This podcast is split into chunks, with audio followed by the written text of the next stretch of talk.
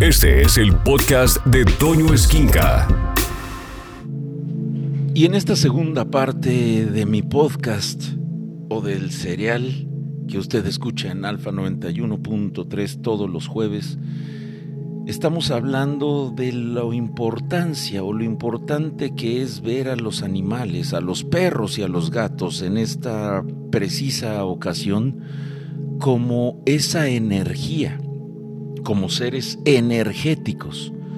Les hablaba que exactamente igual como los humanos tenemos chakras, nosotros los humanos que son estos círculos que están girando constantemente para podernos proveer de energía y de la cual se alimenta un aura, y cada uno de los centros energéticos que se ven bloqueados en nuestra vida como humanos van a representar enfermedades en los órganos y en las partes del cuerpo físico en donde se hallan estos chakras. Tenemos siete, hay muchísimos chakras, pero los principales son siete, comenzando con el chakra raíz, que es donde nace nuestro vello púbico, y ese chakra es el de supervivencia. Después tenemos un chakra, que es el del plexo solar, en donde están nuestras emociones, nuestras emociones más profundas, en la boca del estómago. Tenemos otro chakra, que está situado en el corazón, otro en la garganta, otro en el entrecejo y por último en la coronilla, que es nuestra comunicación con el universo. Cuando uno de esos chakras está obstruido en el cuerpo humano, es cuando enfermamos. Exactamente igual pasa con los perros. Y los perros los tienen distribuidos en diferentes áreas de su cuerpo exactamente igual que nosotros, pero existen casos documentados en los que el perro no quiere entrar en casas cargadas con energía muy negativa. Y si por alguna razón entra, muchas veces muere pues recibe todo el impacto de esta energía negativa. Un claro ejemplo se puede ver en muchos casos o curiosos cuando usted lleva a un perro a un lugar y no quiere entrar, o cuando el perro es verdaderamente inquieto y hace cosas que no hace generalmente en otros lugares. Hay una película que se llama El Conjuro, y eso lo ejemplifica muy bien. El perro no solamente jadea cuando tiene sed o está cansado, Jadear es una forma de reciclar la energía que tiene a su alrededor. Les hablaba en la parte 1 de este serial que es vital ver al perro como una parte energética. Ellos están mayormente evolucionados que los humanos en cuanto al manejo de su campo energético, etérico, mucho más. Y jadeando es como absorbe, depura y elimina. Hay muchas respiraciones en el yoga que se basan en la respiración de los perros para poder eliminar el exceso de calor. Me refiero a un calor no físico, sino al calor que generan sus centros energéticos cuando está absorbiendo energía y la está transmutando. El perro hace esto por naturaleza no porque haya aprendido esto en una clase de yoga o en una clase de meditación. Jadear o sacar la lengua es como muchas respiraciones dentro de ciertas disciplinas de la India sobre todo y del budismo han enseñado ciertos tipos de meditación. Y sacar la lengua es su manera de transpirar y no olvidemos que el sudor es una manera en cómo el cuerpo saca toxinas. Obviamente este ejemplo hace referencia al jadeo cuando no es por cansancio o ansiedad.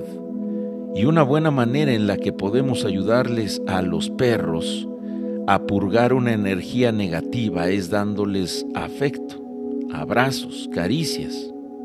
Eso los alegra y al alegrarse se expande su campo áurico y ese elevado estado de ánimo elimina la energía en desbalance rápidamente.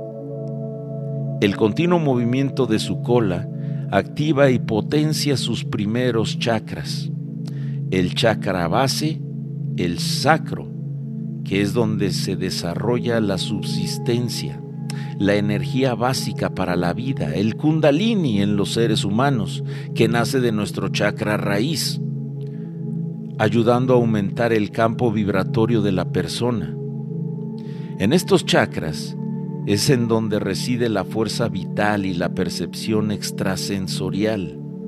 Y depende mucho del tamaño y raza del perro, pero en general los perros viven un promedio ocho veces menos que el humano. Y esto es porque, como ya les dije, ellos vienen a una misión muy clara y determinada su y su estancia aquí requiere ser más corta. Ellos vienen a enseñar.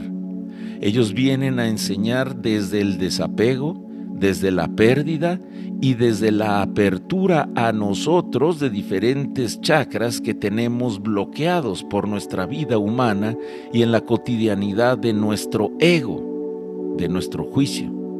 Lo curioso es que nuestro cuerpo humano se regenera en ciclos de 7 a 10 años, por completo. Somos otros cada 7 a 10 años. Ciclo muy similar al promedio de vida de un perro. Ellos nos acompañan, nos ayudan a elevar la frecuencia emocional, a comprender el amor incondicional, a transmutar la información celular y a sanar no solo el humano es multidimensional, como lo mencionan algunos científicos estudiosos del campo de la energía, también el perro tiene una existencia multidimensional, razón por la cual sienten cuando algo malo le ha sucedido a su compañero humano.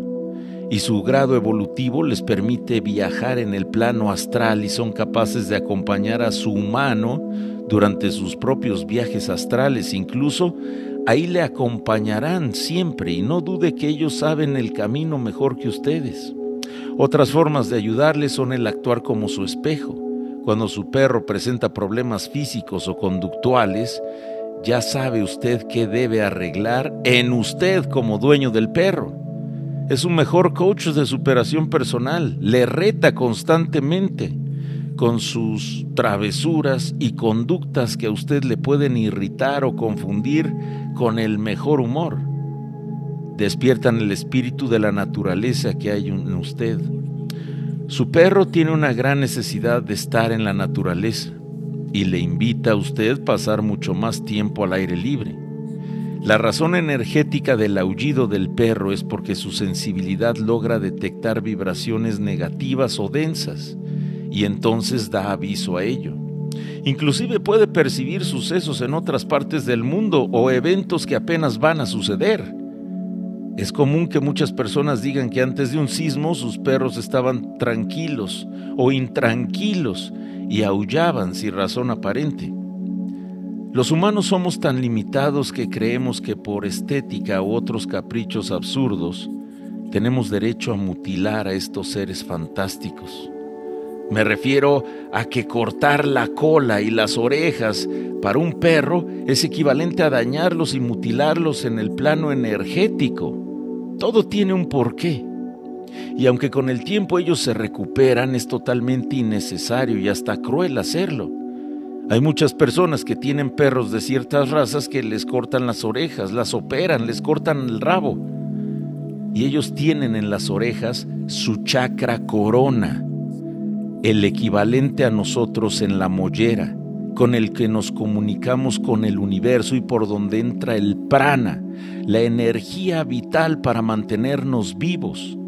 El chakra corona de los perros está en las orejas y es el encargado de la conexión cósmica. Por eso son tan importantes para ellos las orejas. Son sus antenas y en la cola está la fuerza vital. Ojalá entendiéramos esto y dejáramos estas prácticas crueles. La manera en que un perro llega a nuestra vida también tiene un significado muy particular que les quiero comentar. El acto de adoptar un perro es de las acciones más nobles que puede haber, pues es un pacto entre las almas que se reconocen. Comprarlo puede ser también una manera de conectar con quien está destinado a estar en nuestra vida. Sin embargo, el vender seres tan maravillosos y colocarles un precio los cosifica y le quita la magia al proceso natural de selección que tienen ellos para con sus humanos. Por último, quiero mencionar que cuando el perro muere y se va de su cuerpo, su espíritu sigue aquí, en una dimensión más sutil, pero siempre acompañará a su amigo humano. Los perros no solo son leales en la vida, sino hasta después de cumplir su misión en la tierra. Esto se ha comprobado mucho en sesiones de Reiki, cuando mientras una persona está en camilla, algunos terapeutas han llegado a ver su espíritu cuidando fielmente a su compañero humano.